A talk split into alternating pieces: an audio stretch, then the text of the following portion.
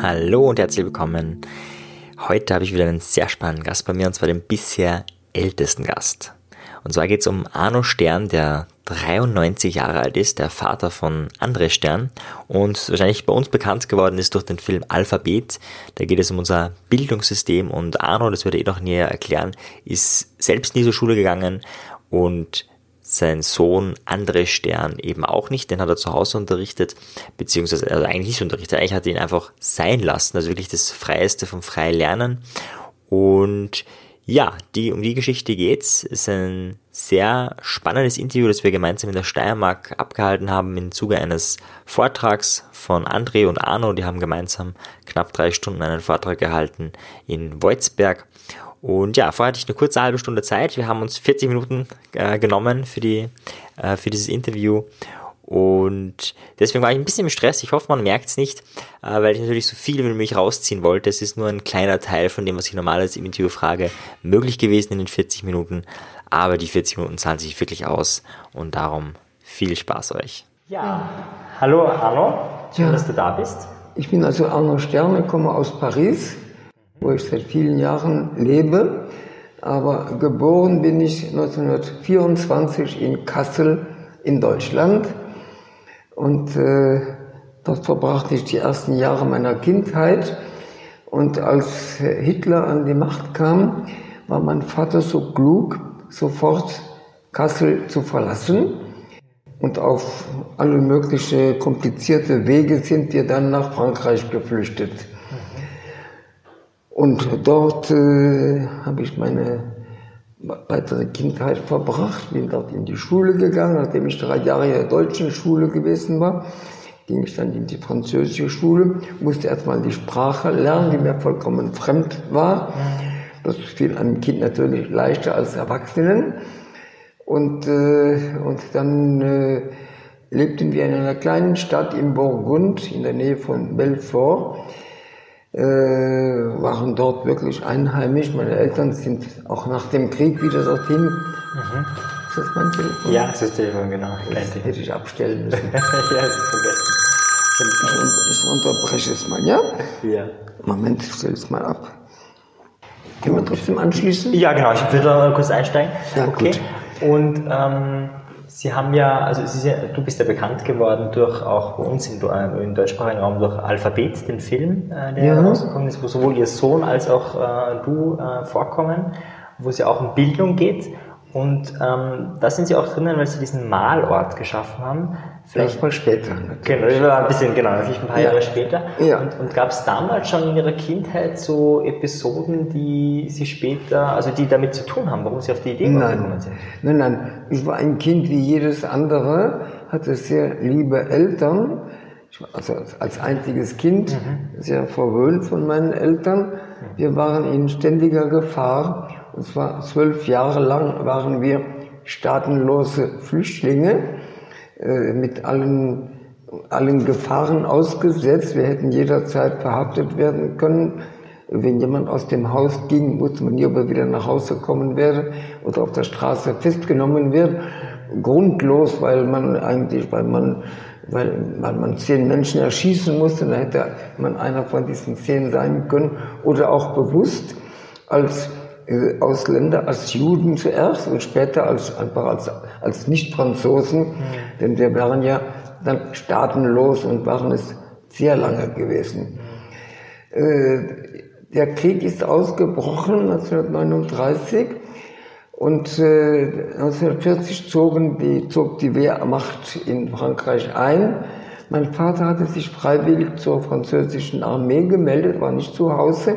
Meine Mutter und ich, wir warteten auf, die, äh, auf den Gegenangriff der französischen Armee. Das war eine Illusion, den gab es natürlich nicht. Und als wir äh, spürten, dass die Gefahr immer näher kam, dann haben wir zwei Koffer gepackt und sind geflüchtet, meine Mutter und ich, und zwar südwärts, mhm. was schon ziemlich spät gewesen ist und nicht so leicht war. Aber auf Umwege und mit allen möglichen Mitteln kamen wir dann schließlich bis zur spanischen Grenze. Ah, Aber die deutsche Armee ist uns vorangegangen an der Küste Und, und da war ein Waffenstillstand inzwischen ausge, war also äh, unterschrieben worden. Und dann sind wir wieder nordwärts weitergefahren mhm. und haben uns im Rhonetal in Valence festgesetzt. Mhm. Mein Vater seinerseits äh, ging zu Fuß nach Paris und suchte dort zu überleben. Wir kamen dann in Kontakt mit ihm und er folgte uns auch nach Valence. Dort, Wie alt warst du da ungefähr? Da war ich 18, 19, das war sehr, ja. Und dann, äh, dann waren wir weiterhin versteckt, weil wir wieder gefährdet waren. Also die Ausländer sind verhaftet worden, zuerst die äh, vor kurzem angekommene und wir waren, wir, wir gehörten zu der, zu dem Jahrgang 33.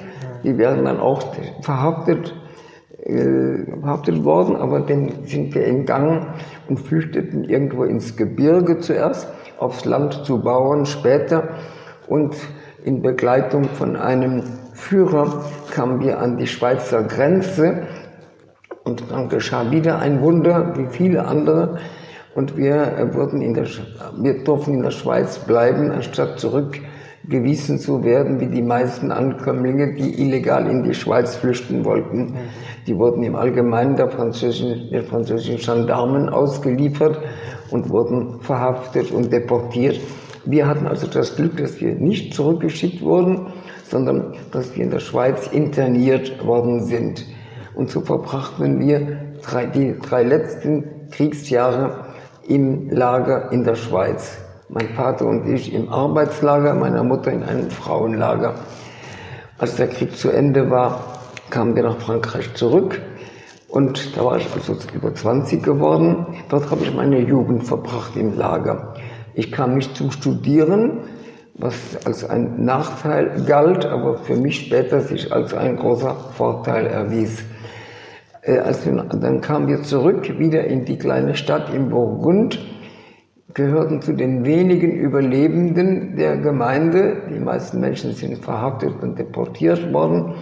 Und Bekannte von meinen Eltern hatten einen Verwandten, der ein, eine, eine, ein Kinderhilfswerk in Paris leitete. Und dem hat er mich empfohlen, der mich bestellte, und dann wurde ich angestellt in einem Kinderheim für Kriegsweisen in einem Vorort von Paris. Dort sollte ich Kinder beschäftigen. Das war leicht gesagt, aber schwer durchführbar, denn das Land war vollkommen geplündert und äh, ich musste mit irgendwelchen Mitteln, mit Bleistiftstummel, mit Abfallpapier die Kinder beschäftigen. War aber sehr begeistert von dem, was ich dabei erlebte. Sehr bald ist dann Farbe wieder hergestellt worden. Und als ich den Kindern Farbe zur Verfügung stellte, da war eine solche Begeisterung, ein solcher Jubel, das war so unvorstellbar. Für mich war es eine, für mich war es wirklich ein, ein wahres Wunder, das ich dort erlebte. Äh, zuerst haben die Kinder nur mit Bleistiften auf dem Tisch gezeigt, also es war ein Tisch mit Bänken ringsumher, die Kinder saßen vor ihren kleinen Blättern und zeichneten mit dem, was ich ihnen nun zur Verfügung stellte. Und dann wollte ein Kind ein größeres Blatt haben, wollte ein größeres Bild anfertigen. Das war zu groß für die Tischplatte und dann habe ich es an die Wand gehängt. Dann wollten alle anderen Kinder natürlich auch größere Blätter haben und so habe ich den Tisch entfernt den Tisch und die Bänke und die Blätter hingen an den Wänden. Und weil es viele Kinder waren und weil ich viele Kinder beschäftigen musste, habe ich sogar die Fenster mit Brettern zugenagelt, um noch mehr Raum zu, um noch mehr Wand zu gewinnen. Da konnte ich noch vier weitere Kinder mhm. beschäftigen. Und wie bist du auf die Idee gekommen zum Malen? Du hättest ja auch was ich, irgendwas anderes unterrichten können, Musik, Sport, Mathematik. Warum malen? Hast du da ja. ein Talent dafür gehabt? Oder? Äh, ja, es ist also so gewesen, in Valence im Rhonetal während unseres Aufenthaltes äh, bekam mein Vater eine Arbeitslosenunterstützung vorausgesetzt. Also er bekam 10 Francs Und für seine Frau bekam er fünf Francs und für seinen Sohn, für mich also bekam er noch drei Francs pro Tag, vorausgesetzt, dass ich in die äh, Handelsschule oder in die Kunstgewerbeschule gehe. Ich habe die Handelsschule vermieden und habe Abendkurse besucht in der Kunstgewerbeschule und habe dort natürlich die Malerei, bin ihr begegnen, möchte. Ich sagen, habe sie dort entdeckt und habe angefangen zu zeichnen und zu malen. Und das war auch der Grund, warum ich in das Kinderheim empfohlen wurde, weil ich dann als ein junger Künstler galt. Und es war also ganz normal, dass man, dass man von mir erwartete, dass ich den Kindern dass ich das Zeichen, das Malen beibringen werde. Ich habe ihnen gar nichts beigebracht, hatte ihnen gar nichts beizubringen. Es war ganz, für mich war es sehr lehrreich zu sehen, was die Kinder spontan geäußert haben. Das hat mich also wirklich begeistert. Es war eine, eine absolute Begeisterung, ein Jubel äh, dadurch entstanden. Das ganze Kinderheim hat daran teilgenommen, natürlich.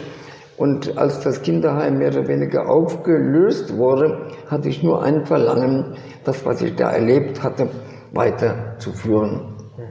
Ich brauchte einen Raum dazu. Es war nicht so leicht in Paris ein, eine Wohnung zu finden. Ich fand dann eine kleine Wohnung, habe am Donnerstag, das war der schulfreie Tag gewesen, ein, das eine Zimmer als Malraum eingerichtet, soweit es möglich war.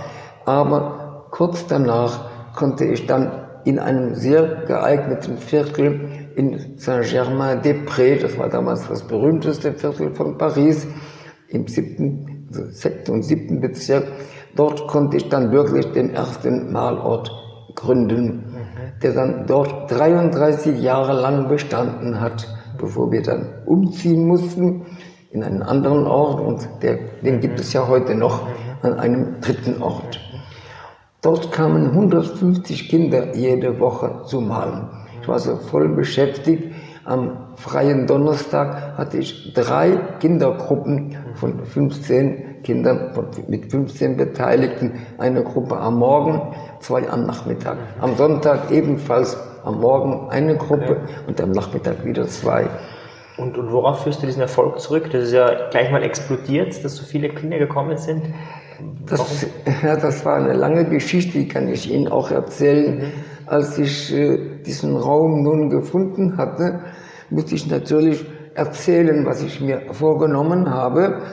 Und dann äh, kam ich zu Bekannten, die fanden das wunderschön und haben mich einem Kinderarzt empfohlen. Den habe ich aufgesucht. Ich hatte Bilder aus dem Kinderheim behalten, habe sie gezeigt er war begeistert davon sagte, das müssen Sie unbedingt einem Freund von mir zeigen. Ich gebe Ihnen die Telefonnummer, verabreden Sie sich und zeigen Sie mal, was Sie da mir gebracht haben.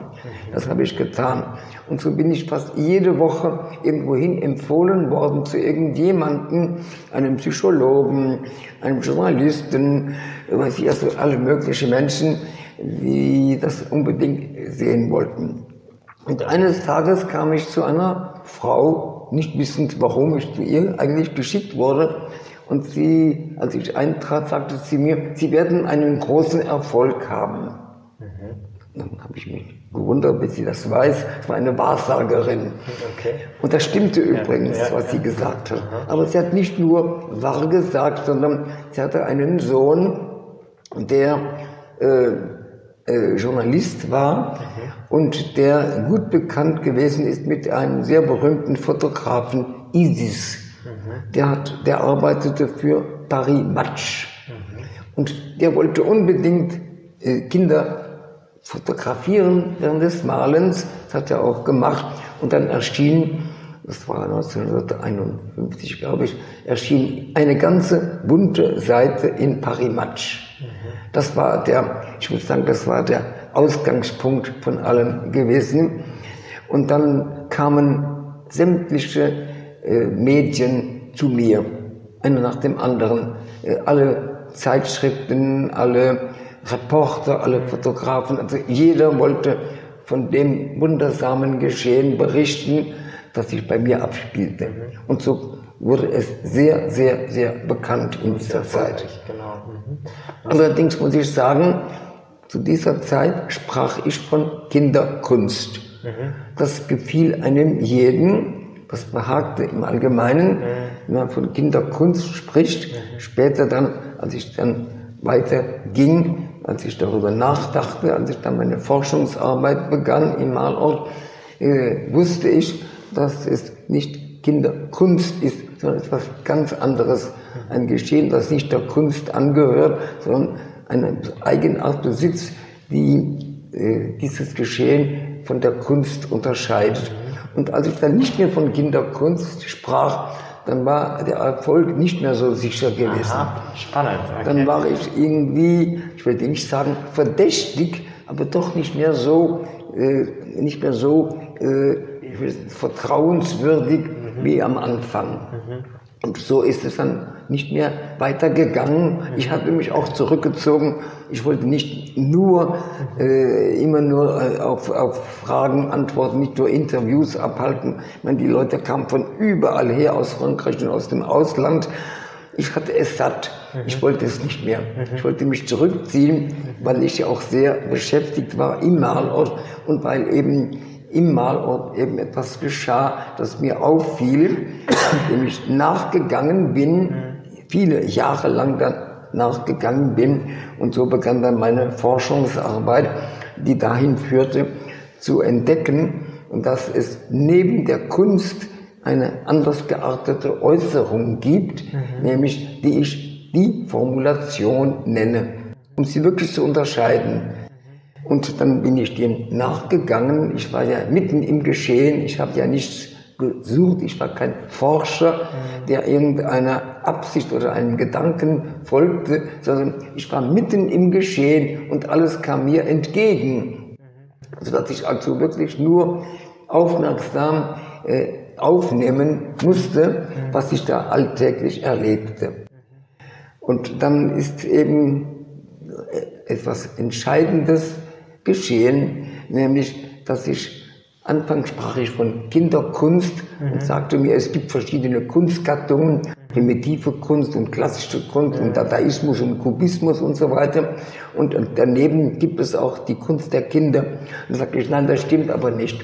Sondern es gibt einerseits die Kunst mit allen ihren Verschiedenheiten, mit allen ihren Gattungen und andererseits gibt es eben die Formulation. Das war etwas vollkommen Neues. Nun muss ich hinzufügen, die Spur, also die Äußerung mhm. des Menschen äh, ist seit je, soweit man also das äh, verfolgen kann, äh, diente seit je der Vermittlung einer Botschaft. Mhm. Deshalb äh, ist immer, äh, wenn jemand etwas gezeichnet hat, mhm. dann war es immer mit der Absicht für andere etwas zu äußern, etwas, das von anderen empfangen, von anderen aufgenommen werden kann, also, also der Vermittlung dient. Eine anders geartete Spur ist nirgendwo angeboten, ist nirgendwo praktiziert worden. Und seitdem es den Malort gibt, war ermöglicht, eine anders geartete Spur zu erleben, die eben gar nicht dem gleichen Zweck dient, sondern einem ganz anderen Zweck. Und dieser andere Zweck ist natürlich vollkommen neu, ist mhm. vollkommen unbekannt und ist erst ermöglicht worden durch die Einrichtung des Malortes. Ich weiß nicht, ob Sie wissen, was der Malort nun, wie besonders der Malort ist, was ihn unterscheidet von einem anderen. Es ist also ein geschlossener Raum, in dessen Geborgenheit der Mensch etwas erleben kann, was er unter anderen Bedingungen nicht erleben könnte. Mhm. Und die Eigenart des Malortes besteht eben darin, dass nichts, dass sich nie etwas verändert. Mhm. Das ist also ein, ein Ort der Beständigkeit. Das ist ein Zusammensein mit anderen Menschen, nicht aber unter den üblichen Bedingungen, wo verglichen wird, wo es äh, erstmal einheitliche Gruppen gibt, wie eine Klasse, gleichaltrige Menschen oder aus irgendeinem Grund ihrer Ähnlichkeit wegen vereinte Menschen. Hier ist eben das Auffallende, die Verschiedenartigkeit. Hier sind ältere Menschen, jüngere Menschen, ganz kleine Kinder, mhm. alle beisammen und bilden eine harmonische Gruppe. Erleben gemeinsam etwas, was sie nur unter diesen Bedingungen überhaupt erleben könnten. Und haben Sie da, also Sie haben sind ja sehr erfolgreich, also wir wechseln immer von du und sie, nein, fällt mir gerade auf. Ähm, sie, haben Sie da irgendwann mal auch Widerstand bekommen? Weil das war ja doch was Neues, auch die Formulation, das neu zu definieren. Äh, Gab es da irgendwann mal, wo Sie das so oder? Äh, Widerstand ist nicht das richtige Wort. Mhm. Es ist ja so, äh, es wäre einfach zu sagen, es gibt neben der Kunst eine anders geartete Äußerung. Ja, aber das stellt vieles in Frage. Das stellt nämlich die allgemeine Einstellung zum Kind oder zur Äußerung des Kindes in Frage. Und dann ist es natürlich nicht mehr so einfach annehmbar für einen jeden. Denn seitdem man sich für die Äußerung des Kindes interessiert, seitdem man also sich für die sogenannte Kinderzeichnung interessiert, das war, äh, ach, das war am Ende des 19. Jahrhunderts gewesen, sind unzählige äh, Theorien entwickelt worden. Es sind immer mehr Bücher geschrieben worden, Bücher und Artikel in wissenschaftlichen Zeitschriften und so weiter. Der allererste, der ein Buch veröffentlichte über Kinderzeichnungen, ist ein Italiener namens Corrado Ricci mhm. und sein Buch hieß L'arte dei bambini, die Kunst der Kinder, ist ja bezeichnend für die Einstellung der damaligen Menschen, sagen wir im Allgemeinen, weil sie glaubten, das Kind äußere eine unzulängliche Kunst. Es ging noch viel weiter, es war noch viel schlimmer. Man hat geglaubt, Kinder würden die Welt nicht richtig betrachten. So mit einem unzulänglichen Blick würden sie der Welt begegnen und man müsse ihnen helfen, die Dinge richtig Zu aufzunehmen und müsste ihnen helfen, sie auch richtig wiederzugeben. Mit anderen Worten, die Äußerung sei Folge von einer, von einer Aufnahme. Mhm. Das ist eine vollkommen falsche Auffassung. So ist es überhaupt nicht. Mhm. Erstens mal, Kinder haben nicht einen unzulänglichen Blick. Das kann man heute gar nicht mehr behaupten. Heute weiß man natürlich viel mehr von Kindern als damals im 19. Jahrhundert. Aber heute wird, heute wird immer noch geglaubt, das Kind sei ein werdender Künstler, sei ein unzulänglicher Künstler und man könne ihm helfen, seine unzulängliche Weise zu verbessern. Und das, und das ist etwas sehr Schädliches natürlich. Äh, es ist äh, bis vor, ja, bis wie viel, vor 30, etwa 30 Jahren ist es üblich gewesen, dass Kinder in der Schule gezeichnet haben.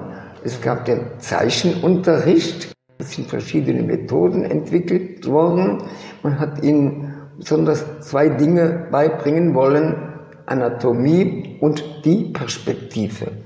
Das war fast eine Obsession gewesen der Erwachsenen im Allgemeinen, der Zeichenlehre insbesondere, dass man glaubte, Kinder müssen lernen, wie man die Dinge räumlich richtig darstellt und in den richtigen Proportionen. Und danach sind Kinder behandelt worden. Das ist heute noch, noch ähnlich, ja. allgemein noch heute noch so. Ja.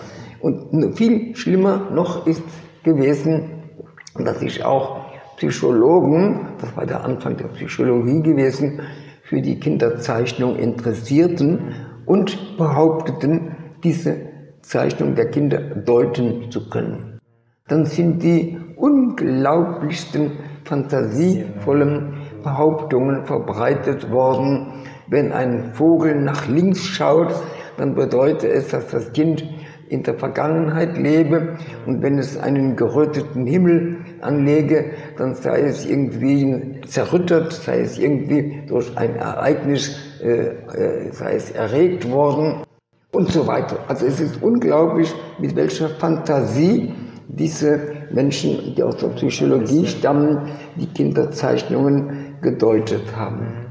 Und das ist heute noch leider so. Es gibt also zwei wirkliche, wirkliche Gefahren für das Kind, die Gefahr, die von der Psychologie her stammt und andererseits die Gefahr, die von der Kunst herkommt. Ja, äh, natürlich äh, muss ich Stellung nehmen, mhm. weil ich ziemlich der Einzige bin, der dazu fähig ist, der also beweisen kann, dass das nicht stimmt. Vielleicht ganz kurz, weil das wissen viele nicht, Sie haben ja, oder du hast ja ganz viele Zeichnungen von ganz vielen Kindern aus allen möglichen Kulturen gesammelt und äh, äh, ja, das ist nicht so. Das, also? Nein, das ist okay. nicht. Das wäre, das würde ja bedeuten, dass ich da wie ein Archäologe etwas ja. eingesammelt ja. habe. Nein, nein, okay. das habe ich nicht getan. Mhm. Nein, das ist anders gewesen. Nein, ich bin Zeuge, alltäglich Zeuge mhm. von einer besonderen Äußerung mhm. gewesen. Dann musste ich erst einmal die Eigenart dieser Äußerung beschreiben, mhm. muss mal erklären, warum überhaupt Kinder so die Dinge bilden, wie das üblicherweise geschieht. Mhm. Und musste auch die Benennungen dafür natürlich erfinden. Mhm. Ich hatte einen Ort geschaffen, der diese andere Äußerung überhaupt erstmal möglich gemacht hat. Und dann habe ich festgestellt, dass alle Kinder die gleichen Dinge darstellen. Mhm. Habe ein Inventar aufgestellt, von den Dingen, die alle Kinder darstellen. Wenn ich Menschen ausbilde zu der dienenden Rolle im Malspielen und sie lernen, was die Formulation ist, dann stelle ich im Allgemeinen die Frage, welche Dinge stellen die Kinder dar? Und wenn ich Ihnen die Frage stellen würde, was würden Sie mir antworten? Unterschiedliches. Ähm das, was Sie erlebt haben, das, was Sie gesehen haben. welche Dinge? Ah, welche Dinge? Ihr Haus? Haben Sie als erstes genannt. Das ja. wollte ich nur. Ja. Sie müssen ja nicht weitergehen. Okay. Jeder denkt zuerst an das Haus. Ah, okay. Aber das Haus, das die Kinder bilden, ähnelt überhaupt nicht dem Haus, in dem das Kind wohnt mhm. oder das Haus seiner Umgebung. Mhm. Aber alle stellen es so dar. Das ist doch kein Zufall. Mhm. Alles, was Kinder darstellen, gehört einem Universalgefüge an. Ich wusste auch, wo es herstammt. Ich wusste auch den Ursprung. Mhm. Der Ursprung ist gar nicht in der Begegnung mit den Dingen, sondern ist viel, viel ferner in der Vergangenheit des Kindes. Mhm. Ich habe dann auch äh, erfahren, dass der eigentliche Ursprung in der Entwicklung des Embryos zu finden ist, gar nicht im Alltag. Dass also, dass das viel älter viel ursprünglicher ist. Also ein, ein genetisches Programm oder wie Sie das Genau, mhm. das habe ich aber erst später belegen können. Nun habe ich mir die Frage gestellt, zu mir in den Malort nach Paris kamen Kinder aus verschiedenen Ländern, aus, was ich, aus Argentinien, aus Australien, aus äh, äh China damals nicht, aber aus Schweden und so weiter. Aber alle diese Kinder leben mehr oder weniger auf die gleiche Weise. Mhm. Denn es lebt sich in New York kaum anders als in Rom. Mhm. Die Dinge, die die Kinder umgeben, sind die gleichen oder ähnliche. Mhm. Also dann ist es gar nicht erstaunlich, dass die Kinder diese Dinge, das Haus, den Menschen, den Baum und so weiter, das Tier darstellen. Aber ich sagte mir, nicht alle Menschen leben auf diese Weise. Es gibt ja. Menschen, die davon ganz verschieden sind. Nomaden in der Wüste zum Beispiel, war mein erster Gedanke. Ich wollte wissen, ob Nomadenkinder die gleichen Dinge darstellen würden wie Kinder in unserer Gesellschaft mhm. oder auf eine andere Weise, die ihrer Kultur angehören würde oder andere Dinge, die ihnen eigen wären. Niemand konnte mir diese Fragen beantworten, weil sich niemand gestellt hatte natürlich. Dann blieb mir nichts anderes übrig, als selbst hinzufahren. Und so, während zehn Jahren bin ich in Wüsten, in den Urwald, ins Hochgebirge gefahren, habe dort einen Palettentisch aufgestellt, das Instrument des Malortes, und habe Kinder malen lassen, die einer Gesellschaft angehören, der das Spurenerzeugen fremd ist. Das war für mich natürlich entscheidend, wenn es nämlich Menschen sind, die irgendwie künstlerisch tätig sind, weil sich die Töpfe verzieren oder Stoffe und so weiter oder ihre Häuser anmalen, dann sind die Kinder davon beeindruckt. Aber es gibt ja Menschen, die das nicht tun mhm. und die habe ich mir ausgewählt mhm. und habe also in den Jahren zwischen 1965 und 1972 habe ich noch Menschen begegnen können, die nicht in die Schule gingen und deren Eltern künstlerisch nicht tätig waren. Und habe nun wahrgenommen, dass die Gebilde, die entstanden sind, bei diesen Kindern genau die gleichen sind, mhm. wie die Gebilde, die Kinder in unserer Gesellschaft entstehen lassen. Aber das System auch Häuser gezeichnet? Die haben auch Häuser gezeichnet? Ähm, ich habe ihnen die ja. Möglichkeit mhm. gegeben, mit dem Pinsel auf dem Papier Spuren entstehen zu lassen oder mit dem Kugelschreiber auf kleinere Bogen mhm. ermöglicht, die ersten Spuren in ihrem Leben zu erzeugen. Mhm. Und diese Spuren sind genau die gleichen mhm. wie die Spuren von Kindern in unserer Gesellschaft. Was haben sie gemein? Ja, das genetische Programm natürlich.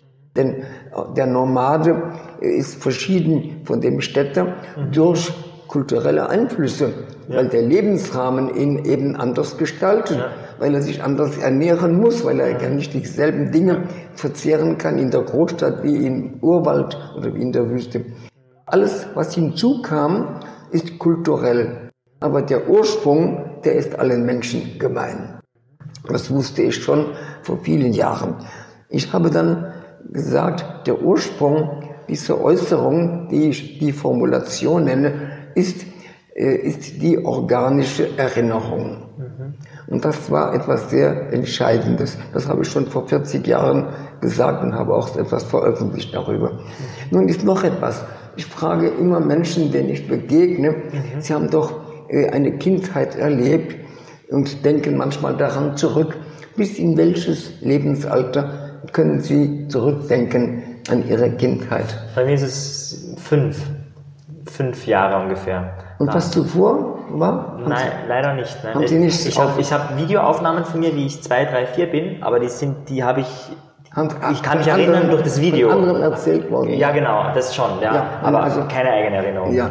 Es gibt Menschen, dazu gehöre auch ich, die zurückdenken bis ins zweite Lebensalter. Wow, okay. Aber man muss wissen, dass wir einerseits ein Gedächtnis haben. Mhm. Wir können also bis ins zweite Lebensalter uns zurückversetzen, können zurückdenken. Wir haben Bilder aufgenommen, Bilder, Töne, Stimmungen. Mhm. Etwas haben wir aufbewahrt in uns.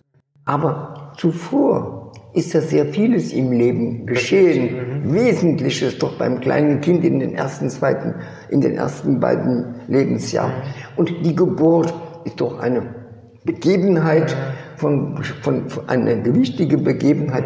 Und was ihr vorangegangen ist, alle embryonaren Empfindungen, die Entwicklung des Organismus, das Entstehen der, der Funktionen, all das sollte verdunstet sein. Mhm das bedeutet doch, dass wir keinen Anfang besitzen, dass wir, dass unser Anfang uns eigentlich entschwunden ist.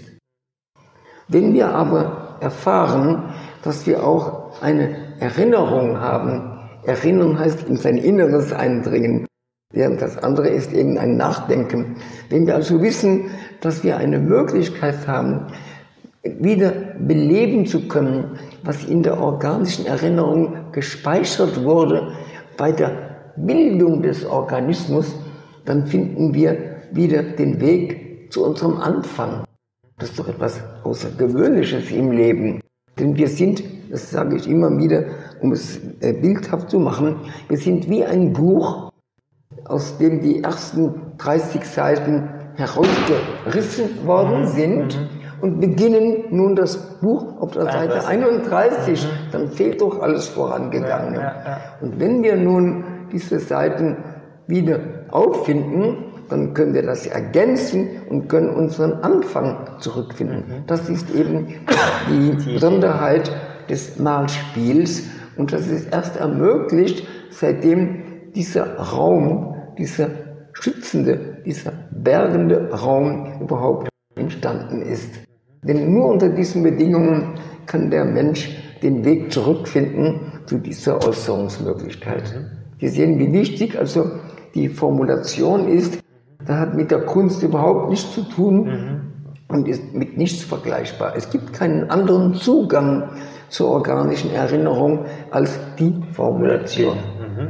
Sehr spannende Idee, okay. Und da kann man, natürlich sollten Kinder tanzen und musizieren, sollten mhm. vieles erleben. Das gehört auch dem Leben an. Aber es sind andere Möglichkeiten. Niemand hat heute, bis heute bewiesen, dass man mit Klängen dasselbe äußern kann wie mit der Spur. Mhm. Denn das ist etwas so Eigenartiges, so Besonderes natürlich. Und das verändert vollkommen natürlich den Blick auf die Spur des Menschen, wenn man weiß, was sie bedeutet. Wenn man weiß, dass es mit der Kunst gar nicht vergleichbar ist, dass man es gar nicht ermessen kann mit den Maßstäben, die der Ästhetik angehören. Ja, ja. Okay. Und da hältst du auch Vorträge zu dem Thema. Man muss, also du hältst äh, viele Vorträge zu dem Thema und ähm, bist ja, muss ich dazu sagen, du wirst dieses Jahr 94 Jahre und bist aber heute eben auch in, in der Steiermark für einen Vortrag, wo du äh, mhm. hältst. Das heißt, du bist sehr fit, bist sehr gesund, man sieht auch, du bist äh, sehr lebendig. Ähm, darf ich fragen, was glaubst du ist dein Geheimnis, dass du in dem Alter mit bald 94 noch so lebendig bist? Sind es die Kinder in deiner Umgebung oder was? Gut, ich habe ja, ich habe drei Kindergruppen jede Woche. Noch immer? Ja klar, meine dienende Rolle ist meine Hauptbeschäftigung. Aha. Ja klar, das ist das, was ich in Paris okay. tue. Das ist der, ich würde sagen, ist eigentlich die zentrale Beschäftigung. Und dazugekommen sind andere Beschäftigungen, mhm. die Forschung.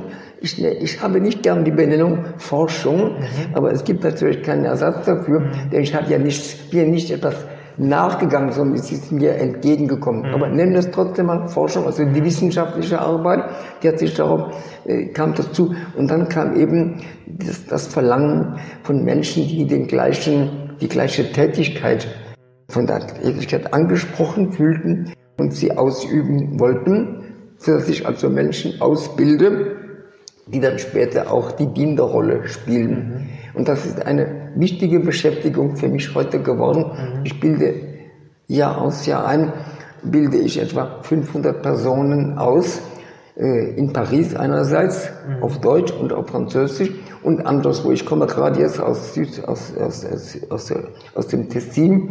wo ich italienisch sprechende Menschen, etwa 40 Menschen, äh, diese Rolle, diese Rolle beigebracht habe. Mhm. Es verbreitet sich natürlich, weil es etwas Originelles ist was viele Menschen anspricht. Ja. Das kam hinzu. Und die Information. Mhm. Das ist für mich, ein, steht im Vordergrund heute, eben bekannt zu machen, äh, dass es eine anders geartete Äußerung neben der Kunst gibt mhm. ja. und dass etwas geäußert werden kann durch diese Spur, das unersetzlich ist, das auf keine andere Weise geäußert werden könnte und das den Menschen erfüllt das den Menschen erhebt zu, einem, zu einer ganz anderen Einstellung im Leben. Das ist keine Therapie. Das muss ich unterstreichen, denn viele Menschen suchen heute mehr oder weniger eine Zuflucht in der Therapie. Ich biete es nicht als eine Therapie an, sondern als ein ganz gewöhnliches Geschehen, das, zu dem jeder Mensch fähig ist, zu dem man keine besondere Begabung braucht, das niemanden ausschließt, denn jeder ist fähig, einen Pinsel in die Hand zu nehmen und eine Spur aus sich herausfließen zu lassen. Mhm. Nur braucht man dazu besondere Bedingungen mhm. und wesentlich ist eben die Gegenwart der dienenden Person. Mhm. Denn nur in der Gegenwart dieser Person kann die Person, die malende Person, die eine Schwelle überschreiten, eine wichtige Schwelle überschreiten. Da muss ich etwas hinzusagen, um das zu erklären. Wir sind in unserer Gesellschaft zum Vernünftigsein erzogen worden. Ja. Wenn ich Ihnen sagen würde, Sie sind unvernünftig, dann ist es kein Lob, sondern eher ein Tadel. Mhm. Aber das hat nun etwas äh, vernachlässigt, möchte ich sagen, das wichtig ist, etwas, das der Vernunft entgeht aber einer unbedingten Notwendigkeit entspricht. Das ist die Spontaneität. Spontan heißt, dass nicht aus der Absicht oder aus der Vernunft entstanden ist. Und das Unvernünftige, dass man ihn mal äußern kann, ist etwas sehr, sehr Wichtiges. Mhm. Und das ist eben nur möglich, es ist nur möglich, sich dieser Unvernunft, diesem Unvernünftigkeit hinzugeben, in Gegenwart des vernünftigen mal Spieldienenden. Mhm. Da spielt er eine okay. ganz wichtige Rolle. Abgesehen von dem, was er tut, was er, also abgesehen von all seinen Handlungen, dass er das Spiel ermöglicht, mhm. jedem leicht macht, jedem hilft, also jedem behilflich ist. Mhm. Raum bietet. Durch, seine, durch seinen Dienst. Dass er also dafür sorgt, dass alles leicht, jedem Menschen leicht fällt und so weiter. Aber abgesehen davon ist er auch jemand, der vernünftig ist, genau wie der Bademeister zum Beispiel dem Anfänger sagt, Sie können sich gehen lassen, ich bin da, ich halte Sie fest, Sie werden nicht ertrinken. Mhm. Das genügt, um den Menschen das Zutrauen äh, zu geben, um so Lust zu haben mhm. zum Schwimmen. Und das ist im Malspiel genauso. Mhm. Die vernünftige Person ermöglicht allen Spielenden die Vernunftsschwelle zu überschreiten mhm. und etwas in diesem Moment, in dieser Stunde, die sie hier verbringen und in diesem Rahmen etwas zu tun, das außerhalb des Ortes nicht möglich wäre. Mhm. Das ist die Besonderheit des Malspiels. Sehr schön. Jetzt schaue ich kurz auf die Zeit. Ähm, okay, na gut. Ja, ich würde sagen, Vielen Dank. Bitte ich würde gerne noch mehr, aber es, ich glaube von der Zeit her. Gut. Ähm, okay. Ja, gut. Dann können Sie mal. Genau. zurücknehmen. So, perfekt. Sorry für das Abrupte. Genau, die habe ich. So. Dankeschön. Vielen Dank. Gut.